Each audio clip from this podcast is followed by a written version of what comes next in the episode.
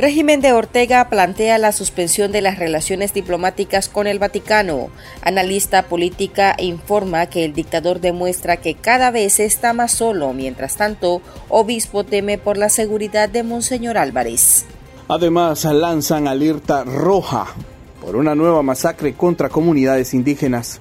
Organizaciones de derechos humanos responsabilizan al Estado de Nicaragua por el ataque calificado de un genocidio. Bienvenidos al podcast ahora de Artículo 66. Les saluda Marlene Balmaceda. Y es Lish Chica. Iniciamos de inmediato con las principales noticias de este lunes 13 de marzo de 2023. El régimen de Daniel Ortega y Rosario Murillo informó el domingo a través de una nota de prensa de la Cancillería que plantea la suspensión de las relaciones diplomáticas entre el Vaticano y Nicaragua. La postura del régimen ocurre luego que el Papa Francisco calificó de dictadura grosera al régimen nicaragüense, al tiempo que manifestó que Ortega tiene un desequilibrio. Los primeros en dar a conocer la noticia fueron los medios de comunicación independientes del país. De acuerdo con el medio digital confidencial, la representante de la dictadura ante la Santa Sede comunicó la decisión de forma verbal a la Secretaría de Estado del Vaticano. Asimismo, el régimen dio una semana al representante de la Anunciatura en Managua para que abandone el país.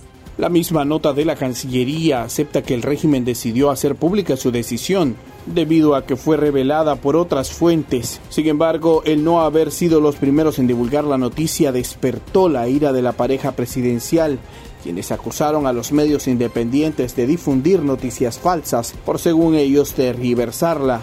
No obstante, fuentes vaticanas también confirmaron a medios internacionales que el gobierno de Nicaragua solicitó a la Santa Sede el cierre de sus respectivas sedes diplomáticas, lo que se interpreta como el primer paso para la ruptura total de las relaciones. En específico, el régimen pidió cerrar la Anunciatura, la representación vaticana en Nicaragua y la embajada nicaragüense ante la Santa Sede. Recordemos que ambos estados no tienen embajador. En 2021, Ortega canceló el nombramiento de su representante y en marzo de 2022 expulsó al nuncio apostólico Monseñor Waldemar Stanislaw Sommertat. El domingo pasado, Monseñor Silvio Báez, obispo auxiliar de Managua, pidió ofrecer la misa en acción de gracias por los 10 años de pontificado del Papa Francisco, que se cumplen este lunes. Desde la iglesia Santa Ágata en Miami, Estados Unidos, agradeció al Papa Francisco por su respaldo al pueblo nicaragüense y a Monseñor Rolando Álvarez, reo de conciencia en Nicaragua, aunque manifestó que se encuentra muy preocupado por la situación del obispo de Matagalpa, sobre todo por los últimos acontecimientos acontecimientos. No sabemos dónde estamos, señor Rolando, y no sabemos en qué situación está.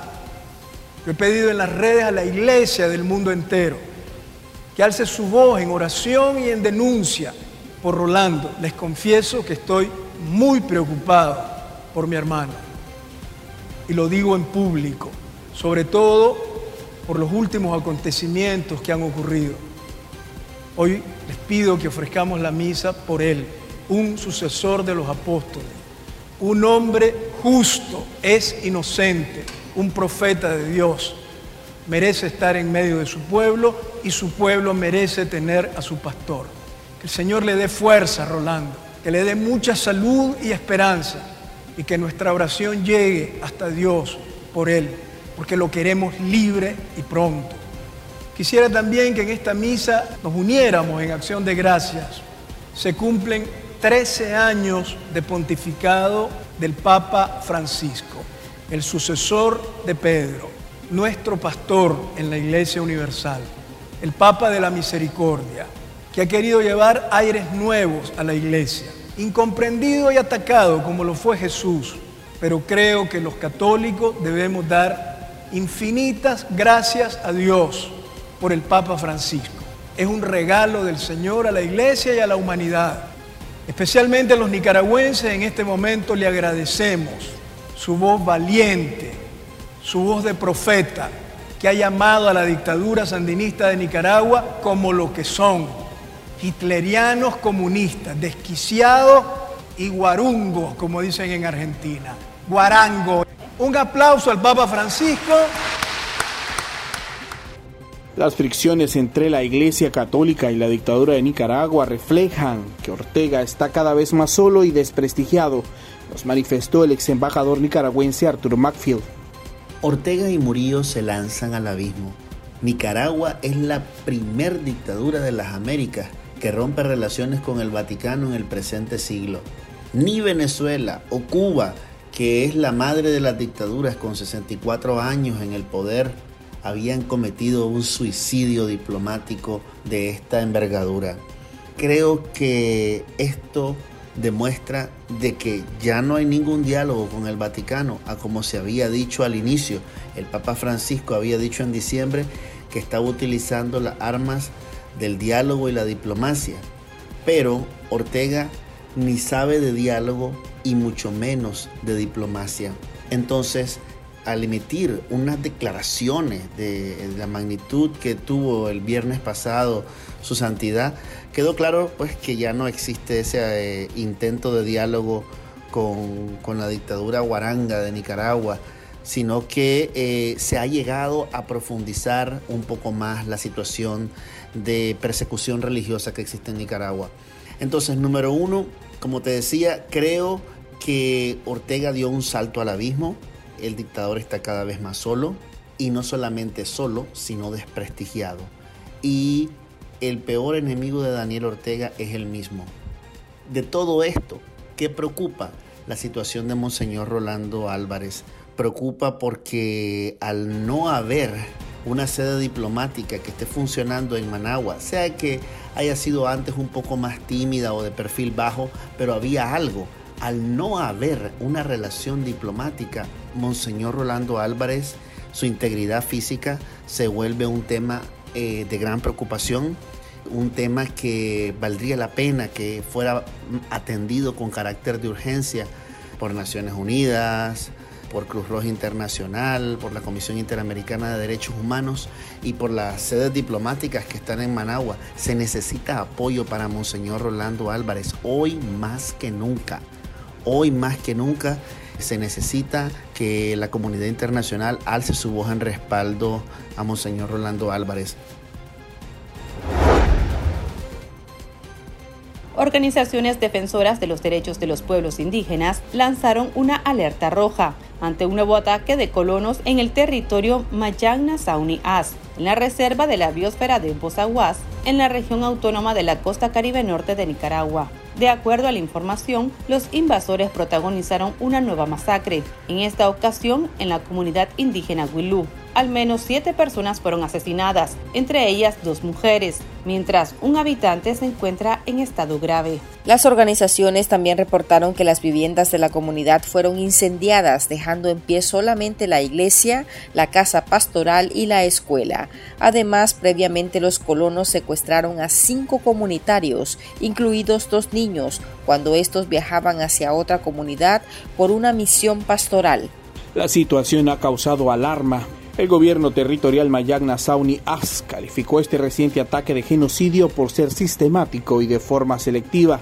Indican que las familias han quedado desprotegidas, sin alimentación y sin vestimenta. Esta es la segunda vez que esa comunidad es atacada por colonos. En el año 2017, los miembros tuvieron que huir de manera forzada hacia otras comunidades del territorio para salvaguardar sus vidas el Centro de Asistencia Legal a Pueblos Indígenas CALPI reiteró su llamado al Estado de Nicaragua debido a la violencia sistemática que desde hace casi una década están siendo sometidos sin que el Estado la prevenga, investigue o sancione a los colonos no indígenas fuertemente armados que invaden sus territorios. El Centro de Asistencia Legal Interamericano en Derechos Humanos CALIT también emitió un comunicado en el que responsabiliza al régimen por esta situación. Esto nos comentó su secretario ejecutivo, Dani Ramírez Ayerdis. El Estado de Nicaragua, justo el gobierno de Nicaragua, para ser más recientes, en 2010 ratificó el convenio 169 de la OIT sobre tierras de los pueblos indígenas y tribales y extendió su aplicación a los pueblos afrodescendientes. Ese convenio establece que Nicaragua tiene que proteger a los comunitarios de las incursiones ilegales. Desde el proyecto del Gran Canal Interoceánico, las incursiones ilegales han aumentado en Nicaragua y nosotros hemos notado patrones que buscan desterritorializar a las comunidades y a los pueblos.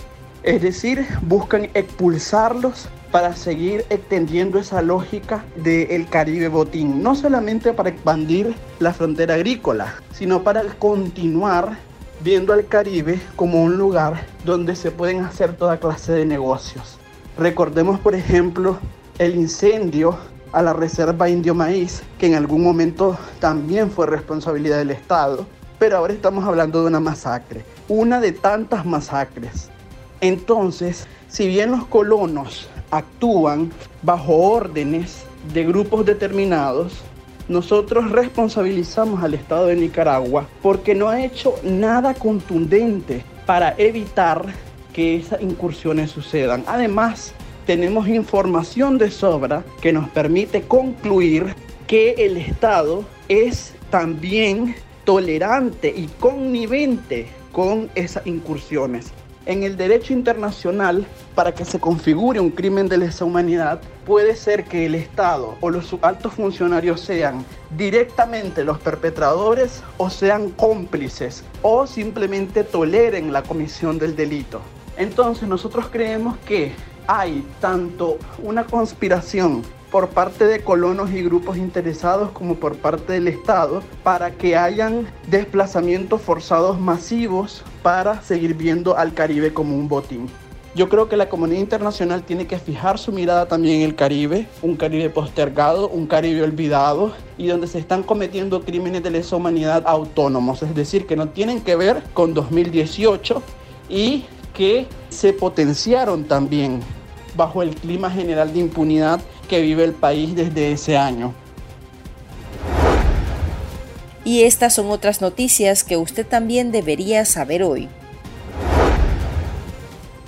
Un nuevo alcalde orteguista se suma a los destituidos por el partido Frente Sandinista de Liberación Nacional.